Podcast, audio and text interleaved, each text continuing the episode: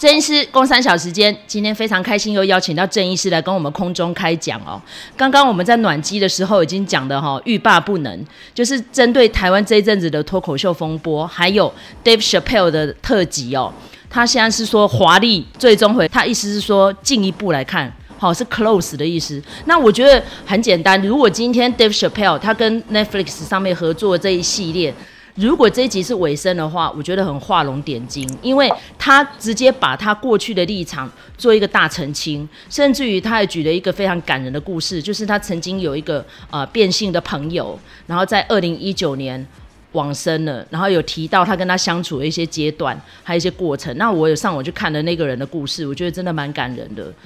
很遗憾是他到最后应该，我觉得原因。应该有也有可能是他力挺的 Dave Chappelle，然后被酸民给就是整个吐槽，写了一大篇，我都有看那些文字哈。如果身为当事人，应该会蛮难承受的。然后 Dave Chappelle 最后就下了一个小小的注解，他说：“我以为你变性了之后就是一个真正的女人了，结果你还是采取的最 man 的方式，好，用一个最男人的勇气从屋顶上跳下去。”我非常的痛苦，也很难受。为什么你这样子做，让大家都好失望？所以他就为了他呃小女儿成立了一个基金。他说，等到他这个小孩二十一岁的时候，他要现场把这笔钱给这个小女孩，就说：“妹妹啊，我认识你爸爸，他是一个很了不起的女人。”哦，我觉得他最后这一段话，我真的眼泪都掉下来，真的，这就是最高段的脱口秀。他不但用这个温馨的故事。澄清了他的立场，还有外界对他的误解。最后，他是就是带进了人性关怀，提到他是一个身体力行的人，绝对不是沦于哦嘴上操作这样子。因为其实太多人都是嘴皮讲讲很会啦，实际上问他做了什么，拿不出什么成绩啦。哈，我讲到这里就好了。给卢卡提点一下好了，为什么我们今天要开这一集？Dave Chappelle 难道不值得我们为他开一集吗？我我觉得他在这个那么年轻气盛的。呃，年纪就拿到马克吐温的喜剧奖，这个事情不是白白得到的哈。他，我觉得他对于脱口秀这个艺术有非常深入的看法。那我觉得，如果大家对于他到底是如何去呃描述脱口秀这一门他认为是艺术的东西，我觉得也很推荐大家去看 Netflix 上面他的那个马克吐温奖的那个颁奖典礼。在上面，其实很多人都就是你知道致辞，然后一直赞美他什么的。可是当然还是最精彩的压轴，还是他自己讲他自己的那个部分哈。那他就有说，他就说他最喜欢脱口秀艺术的呃这个一个部分，就是说呢，观众绝对能在众多的脱口秀明星里头找到那个为自己发声的人。所以他是这样定义他的脱口秀艺术的。他觉得他要为某一些人发声。他说他也尊重有一些呃行内哈有一些种族歧视的人。他也他其实也尊重那些人，因为那些人把歧视做一个很好的艺术化的转换。那他们也诉说了自己的立场。所以我觉得，呃，对我来说，我我是完全同意他的那个定义，就是说，我觉得 talk show 其实它就是一个立场的表彰。那尤其是像 Dave Chappelle，他是长期的呃在替黑人族群发声哈。那我觉得，其实在这件事情上面，呃，我们必须要去看美国。他的这个国家的黑白冲突的历史是非常特殊的，跟其他国家种族议题都不一样哈。那所以他在最新的这个 s h a p e l l 的这个呃最终回里头，他也有讲，他就说他一直都是替黑人说话的。好，那当然他也是替其他的呃弱势者说话。他那个在呃 talk show 上面一开始的时候，他就讲很多人都。为了十六年前哈，他这个对于那个 transgender 讲的一些不好的话，而就是到处的，就是只要遇到他就说哦，我觉得你不对啊，什么什么的。他说，可是这些人呢，其实都没有完整的看完他的秀。我觉得他的秀最重要的重点就是你一定要全程看完，因为不管他中间开了多少冒犯的玩笑，你到最后一定会 get 到他真正的终极关怀是什么。那对我来说，我觉得一个好的 talk show 就应该是这样，你你要有最终你所关怀的那个议题，而不是只是让大家笑而已。然后就是把自己弄得很滑稽，我觉得不是这样，或者是把别人弄得很滑稽，我觉得那都不是发自内心的笑，然后也不是这个艺术它之所以迷人的地方。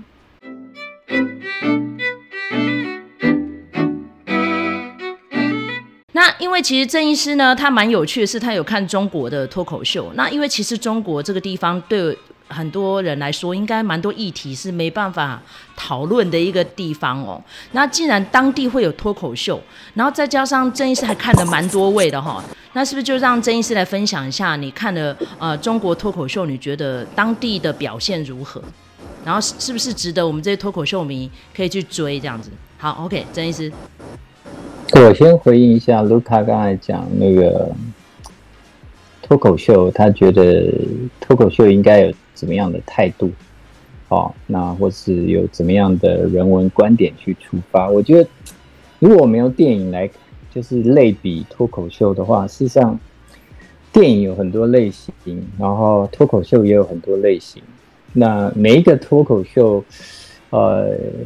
的表演者，他事实上代表就是一种观点，一种表演的形式。当然，他一定就是有他要表达的东西。但是有些就像电影一样，有些电影就是他不是给你去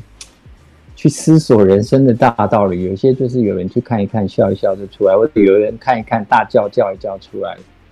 就这样。好，那当我们看电影，希望能够看到一点东西。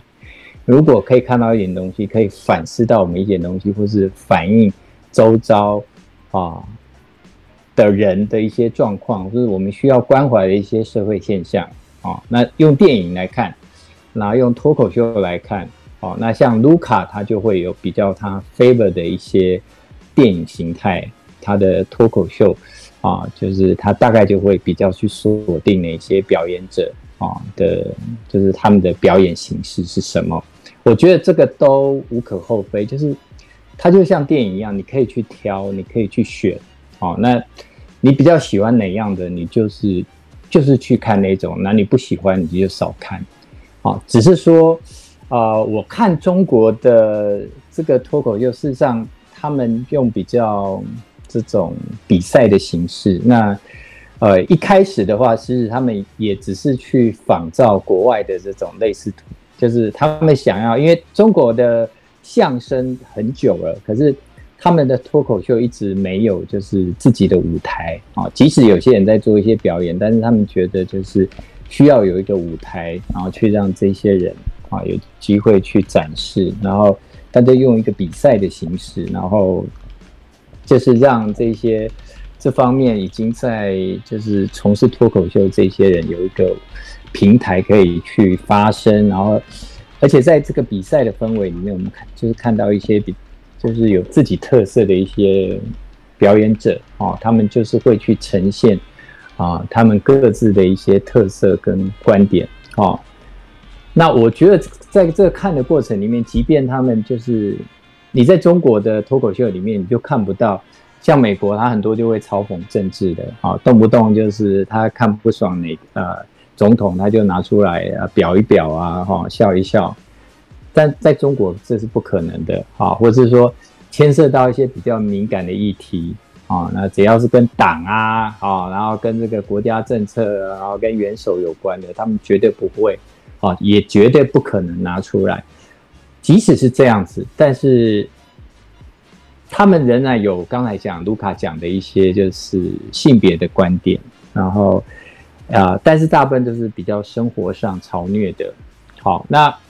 我会觉得在中国，因为他们有相声的基础，所以在说说学逗唱这个部分，啊，就是他脱口秀有一些就从大概有点像单口相声，哦，然后把它转一个形式过来，哦，变成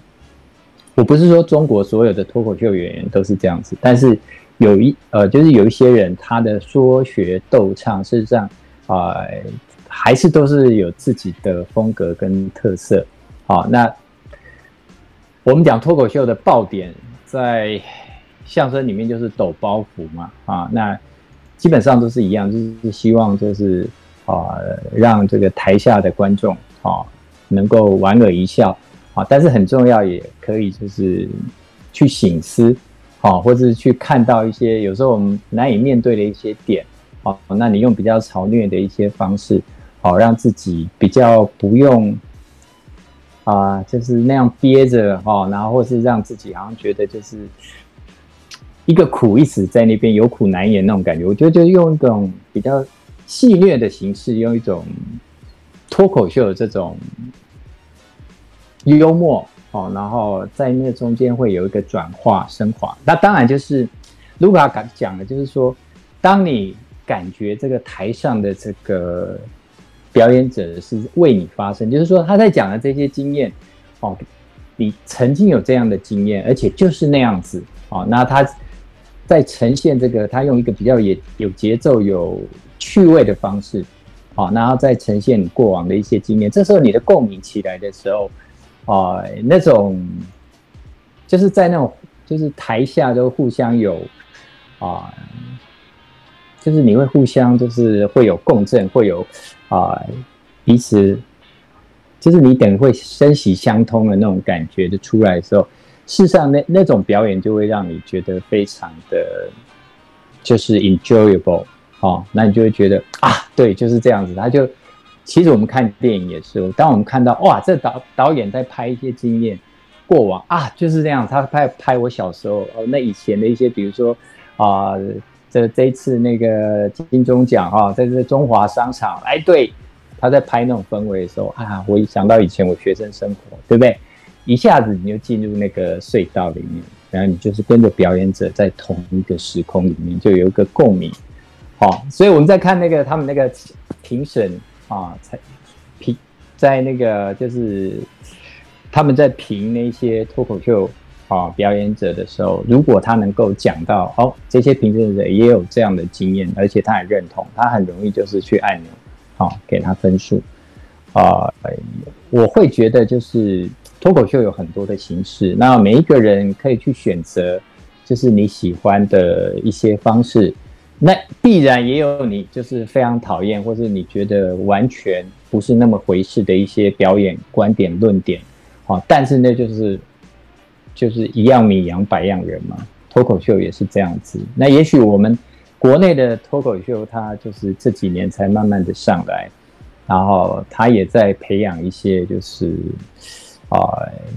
不管是表演者或者是啊、这一些欣赏的观众啊、但是不管如何，呃，刚才卢卡讲的这一些，就是国外哦脱口秀那么久了啊、那他们是怎么样的？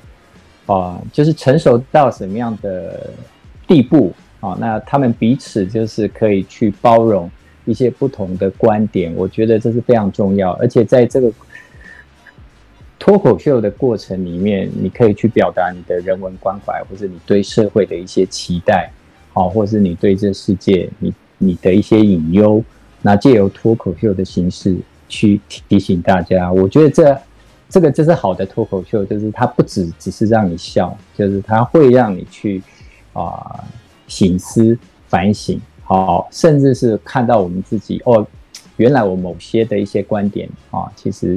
啊对很多人来讲，他们并不是这样感觉，或者是说我们觉得好像没什么事，但是对某些人来讲，那确的是就是完全没有办法碰触的一些痛处，好，那。有机会碰到这样的人，我们是不是就是可能要放下我们原来的这些观念跟态度，那用一个更包容的方式啊，去跟他们相处？好，我觉得如果可以用这样的态度去欣赏，然后去挑选你喜欢的脱口秀，好，然后在表达观点的时候，就是我们就是期望大家在，如果这是一个好的表演形式，我们都希望它可以是往上。而不是向下沉沦，好，那怎么样去彼此鼓励，好，然后去彼此提醒，呃，然后去参考，好，不管是这个对岸或者是那个，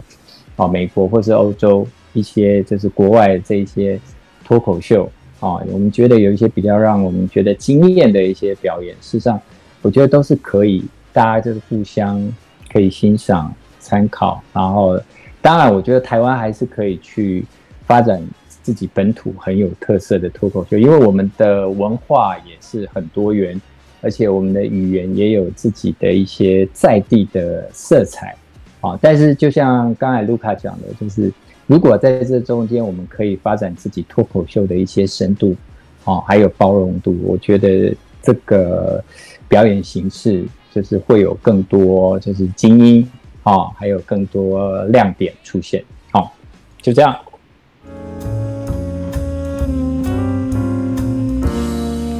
非常感谢郑医师哦，其实我觉得很四平八稳的表达哦，他这一阵子对这个脱口秀圈的观察。那其实麦嫂个人的浅见是这个样子啦哦，因为其实。这一次看到这个风波里面几个年轻人哈，年纪都大概二十岁到三十岁之间而已。我觉得这个人生历练可能还不太够啦。举例来讲好了，我之前是看那个 Jerry Seinfeld 哦，这个是超级前辈了，大家知道哈。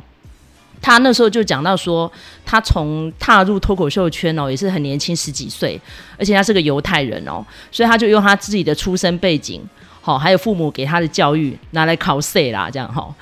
然后很有趣，他是说他要求自己一天一定要写十个段子，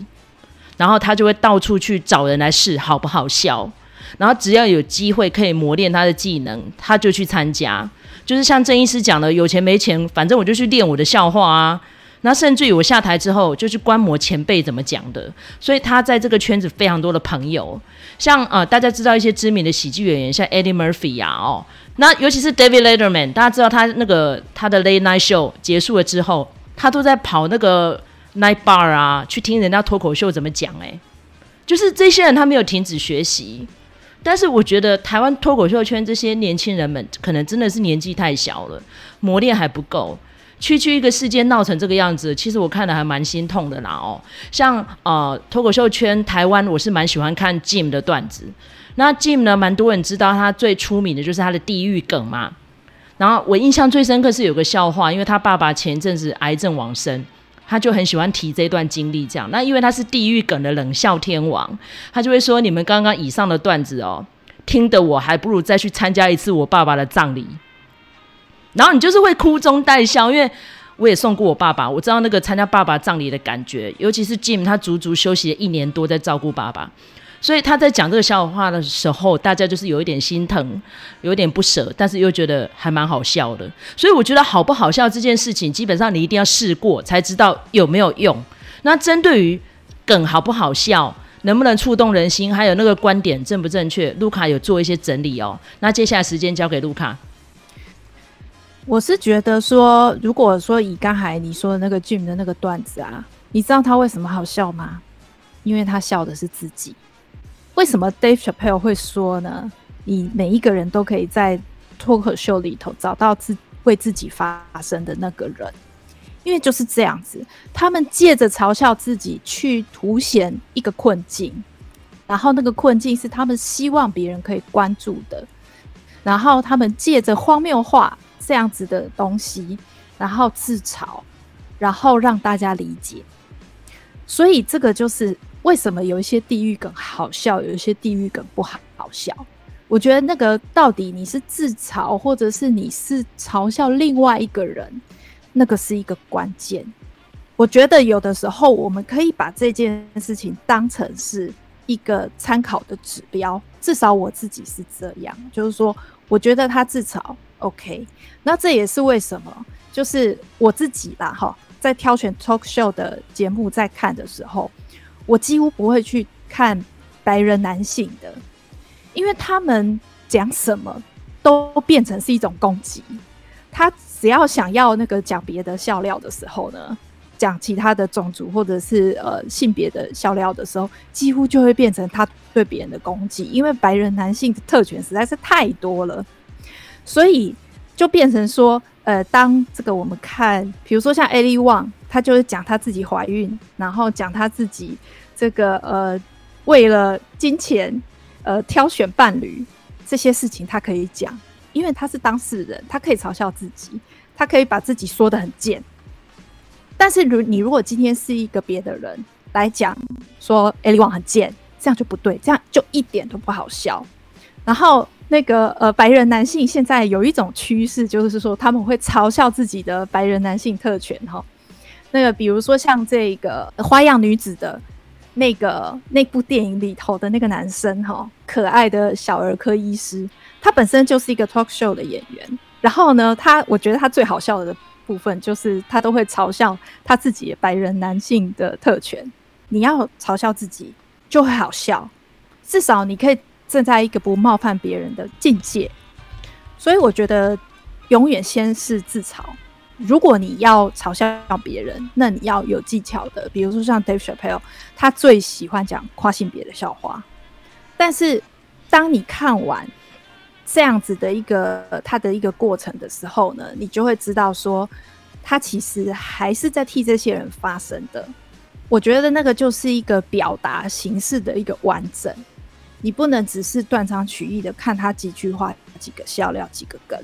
然后就说他是冒犯或者是怎么样的。事实上呢，其实 Dave Chappelle 这一则这个 Closer 的这个秀呢，已经有很多 跨性别团体哈，跟这个 LGBTQ 的这个一些名人已经在抵制了，而且他们抵制的不是 Dave Chappelle 这个人哦。他们抵制的是 Netflix，好、就说 Netflix 呢，如果不跟这个呃 Dave Chappelle 切断关系的话，他们就不要再跟 Netflix 合作了哈、所以其实就是呃，当然这个行业里头还是有一些风险要付。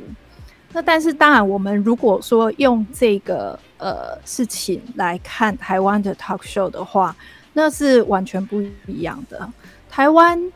的目前的，如果呃按照这个郑医师所讲，就是如果我们用电影来比拟的话呢，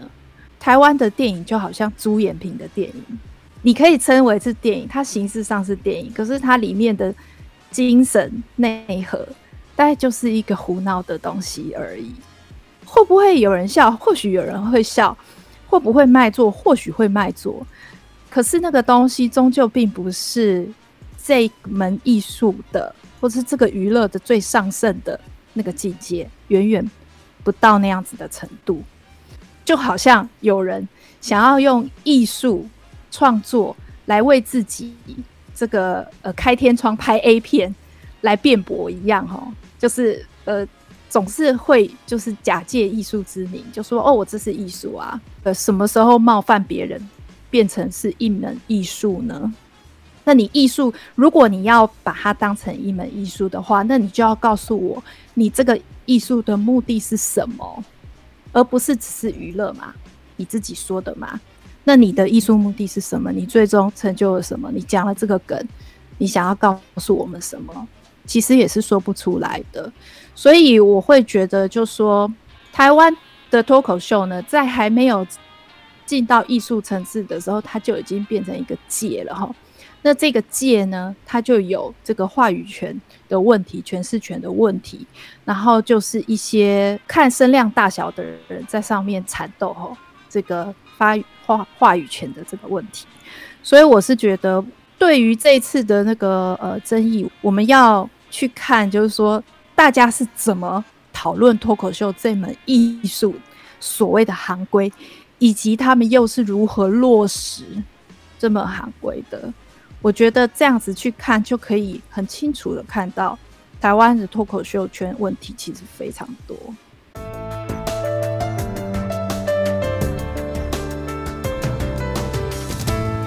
好，我觉得这个风波已经吵了快两个礼拜了哦。最大的牺牲者就是金钟奖啦。现在蛮多人就说金钟奖的新闻好像都没有人在追了，全部版面都被这个脱口秀事件占去了。我觉得，哎。汲取教训也好，或者是说因祸得福也好，至少大家会去注意到台湾的脱口秀还有哪一些需要改进的地方啊。像刚好在这个时候，Dave Chappelle 的这个秀出来哦，给我有一个很大警惕，是这个样子哦。其实身为一个脱口秀演员，压力真的蛮大的。像刚刚曾医师讲了，你还要看当地的呃风土人情、地理环境，或者是说观众的接受程度。那当然在欧美呢。成熟度是非常的高的哦。举例好了，像前阵子我在看那个 Jack 外号在带他的爸爸世界各地玩嘛，现在已经出到第三季还是第四季了哦。它里面有一集蛮好笑，就是因为他不能出国，所以就带着他爸爸去了一个嗯威尔斯的小镇。然后那边很奇怪，就是会一群中老男人在跳舞，为了追求他们的性能力哈。然后他那个老爸就是很保守的一个欧丽桑，他就不想跳舞就对，他觉得很娘炮，而且要穿着那种裙子在那边飘飘飘，一点都不矮这样子。然后 Jack 就说：“那这样是不是应该要换一个音乐？例如说跟着那个 Cardi B 的 Wasp 来跳，就是。” 诗诗小可爱那首歌哈，有在听饶舌歌就知道那首歌有多下流，非常的色。他说我老爸需要这种歌这样子，但是我们懂的人就会觉得好好笑，觉得这梗很好玩。可是他是开自己爸爸的玩笑，而且他爸爸刚好也是半个圈内人，他以前是舞台好像是幕后人员的样子。所以我觉得你在开这个笑话梗的时候，对方的感受如何？还有你是不是有做足了功课？然后再加上你是不是有焦点团体？会帮你评断你这个段子好不好，有没有达到像刚刚卢卡讲的你的目标，还有你的艺术价值。像我刚刚讲的那些资深的脱口秀演员们，他们的段子都不停的在试啊，甚至于试到一堆人骂啊，好，万箭穿心都有啊。可是他们就是擦干眼泪，好，含着怒气继续在努力嘛。所以我希望我们这一集特辑哈播出之后。大家除了去看这些哈 Netflix 上面已经非常成功的秀之外，希望大家能多一点雅量，不要再去编派哈这世界里面的每个主角了。因为其实我都有上网看了一下他们的各自的粉丝团跟脸书哈那些表现，我看其实还蛮心酸的啦。我希望这世界每个人哦都能够振作起来，路还很长，大家都还年纪这么小哈。希望经由这一次事件之后，大家都能够更优秀、更成长。OK，好，那这一次有没有要补充的？反正就是好的，至少好的脱口秀，你就是你的主轴应该是自我解嘲，而不是哗众取宠。啊，当然，如果你有一些就是实际的经验，啊，那你借由这个方式去找到你的共鸣，或是你要关怀的一些对象，好，让大家可以醒思。好，那我觉得你把握这些点，那去发展的话，基本上。啊，脱口秀应该就是可以越来越成熟，而且越来越深入人心。好，这一段非常的好哈。其实我觉得脱口秀就是在陈述我们平常生活中所得到的一些启示跟观察。那这个启示跟观察绝对会有一个跟你互动的人嘛。然后那个跟你互动的人，对于你这些观察，哈，可以给听众带来什么样的启发？我觉得这些。非常多的层面，涉及到很多呃学界的一些见解，比如说像这一阵子的议题，很多人就会谈到那个性别啊，谈到社会学，谈到心理学，谈到等等等。那我觉得这些操作呢，每个人呢都要去娴熟它，这样你才会成为一个更优秀的脱口秀演员啊！希望这一次事件大家都能够成长了，我是很正面看待的哈。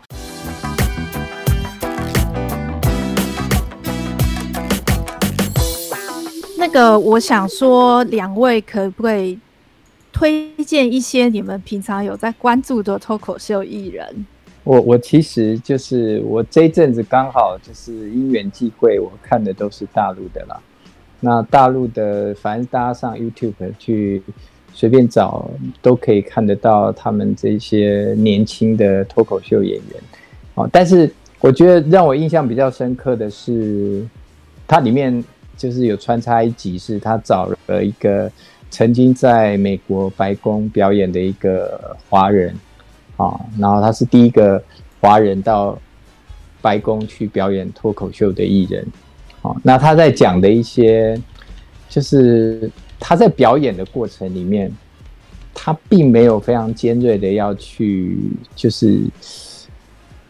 去挑战什么东西，或者是解嘲什么东西啊。那他也会觉得哇，这些后辈很厉害啊！可是他就是用一个呃，前面先先蹲后跳，他就是先讲哇，就是大家来，我就是他的好像抱着一个来学习观摩的态度啊。可是最后他又讲了一个好笑，他说：“可是你们谁有到白宫表表演过啊？”类似这样子，好、那大家在那一下子就就就全部又倒了哦！就是他不一定要有非常多的点啊。但是有好的脱口秀就是，呃，他不用一直，有时候不用一直，嗯，我可以说他就是，他有时候是在累积能量，他在陈述的过程里面，啊，那等到那能量够的时候，他自然，你只要简短的一两句话，他就有一个爆的能量，而且那个爆的能量会觉得啊，你有时候你就不用觉得笑要笑得很大声，但是你心里就知道哦，这真的很有趣，或者是说哇，这这是厉害的脱口秀演员啊，他给你的一些 impact 啊，就是他不一定要是一个要笑得很大声的，但事实上他会让你。我觉得哇，真的很有趣，你怎么可以讲成这样子啊？我就是你要我指名道姓的讲一些，就是啊，哪一个脱口秀演员会让我印象比较深刻？呃，我觉得我的资历尚浅，就是不足以推荐大家。但是我觉得大陆啊，这些年轻的脱口秀演员，他们有一些就是因为有相声的影响，所以他们在说学逗唱的能力，甚至有的相声。哦，有的脱口秀演员，他甚至大部分的表演他是用唱的，只是他的一些啊、梗或者是一些爆点，就在他这个唱的里面，就是呈现出来。这个会跟我们哦，就是台湾的脱口秀比较不一样，是因为我觉得大陆的脱口秀有受到哦，至少有一部分的演员是受到相声的影响，还蛮多，因为他们可能从小也是有接触这些相声。嗯好，因为其实我是乱看的吼，你叫我特别去推荐谁，其实我也没有说心中最喜欢的啦。应该刚刚提到 Dave Chappelle，应该算是我最喜欢的之一了哦。再加上我喜欢看年纪比较大的，像刚提到 Jerry Seinfeld，我就很爱看，因为他在 Netflix 有很多集。那 Kevin Hart 我也看了蛮多集的。我觉得我喜欢看他们，就是因为第一经验够嘛，第二点他提出来的人生体会，我也是。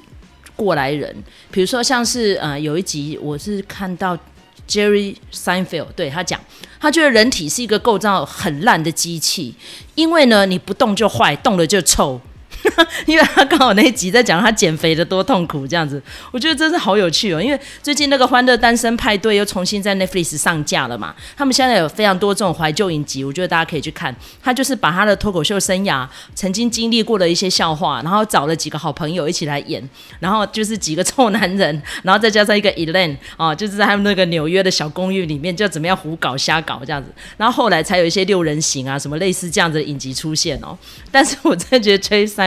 现在已经一把年纪了，还不停的在提膝后进，我真的超级感动的。所以我真的觉得，嗯，脱口秀要再进步的空间真的非常多，尤其是台湾，大家都还蛮嫩的哈，继续加油吧。好，好，那其实我觉得，哎，Netflix 上面算是收的非常齐的。那我当然都是挑这个呃有色人种，然后跟女性的那个 talk show。那我要特别推荐一个呢，叫做 Maz Jobrani。他其实，在 Netflix 上面已经没有新的作品，然后一直没有没有更新。不过他是一个伊朗人，哈，伊朗后裔，他也有在一些电视剧里头作为常规演员演出，哈。那由他来讲，那个有关恐怖分子的笑话是非常好笑的，哈。另外来推荐一个女性，哈。呃，这个她是一个 Latino 的这个女性是 Cristela Alonso，她其实，在 Netflix 上面只有一集而已哦。不过，因为我之前有看过他的主创的影集，那这个 Latino 加上女性哈，其实再加上她跟我们的年代其实差不多哈，所以你可以发现，就是好笑的。东西哈，笑料是很相像的哈，所以这个部分的话，女生的部分我可以推荐 Cristela Alonso。当然，就是还有就是那个 Hasan Minhaj，印度裔的，而且他是穆斯林哈，所以他的观点就会非常的有趣。那另外呢，我再推荐一个哈，他其实是白人异性恋的男性哈，这个身份呢要讲笑话比较难一点哈，那但是他很厉害，他总是可以讲出很干净的 joke，就不带脏字的哈。那那个，但是呢，他也有在这个表演里头讲到说，他曾经呢在一个教会学校里头哈，因为一些失误啊，居然讲出脏字了哈。这个对一个讲干净笑话的呃 comedian 来说哈，这个是一个很可怕的事情哈。他是 Mike Birbiglia 哈，那他其实在 Netflix 也有一些呃可以看的集数哈，不过就是都不是很新。我觉得这个也可以就是呃让大家可以观摩一下，就是说你可以不要讲很难听的话，但是也同样好笑哈。那个我觉得有几个谐星，他是专门讲不带脏字的笑话的。好，那最后还是要用 Dave Chappelle 的话做一个结尾哦。他说：“不要断掉一个人的生计哦。”这样你等于就断掉他的生命哦，所以希望大家哦多给这些脱口秀演员们一些加油跟鼓励啦。无论这个风波谁是谁非哦，我觉得我们都不是当事人，都不要再讨论了哦，还是去支持一下他们的表演哦。甚至于在网络上的声量哦，拜托大家稍微斟酌一下好不好？不要再人身攻击了，我觉得逼死谁没有人人会高兴啦哦。所以龙龙要加油哈，还有所有的当事人，希望大家能够继续努力哦哈。OK，那我们这集到这边尾声，我们下次再见，我是麦嫂。我是郑医师，我是卢卡，下次见，拜拜，拜拜，拜拜。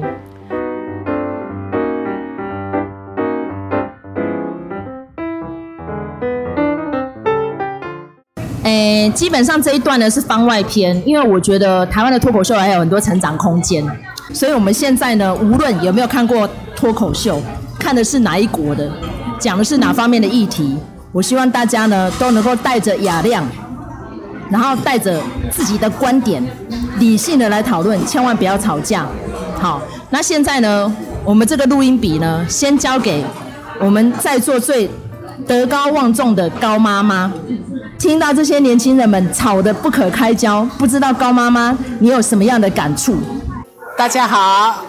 我想每一个人的心情都是对愉快的，对不对？在这种在这种状态之下，每一个人诶对任何事情的看法都有不同的见解。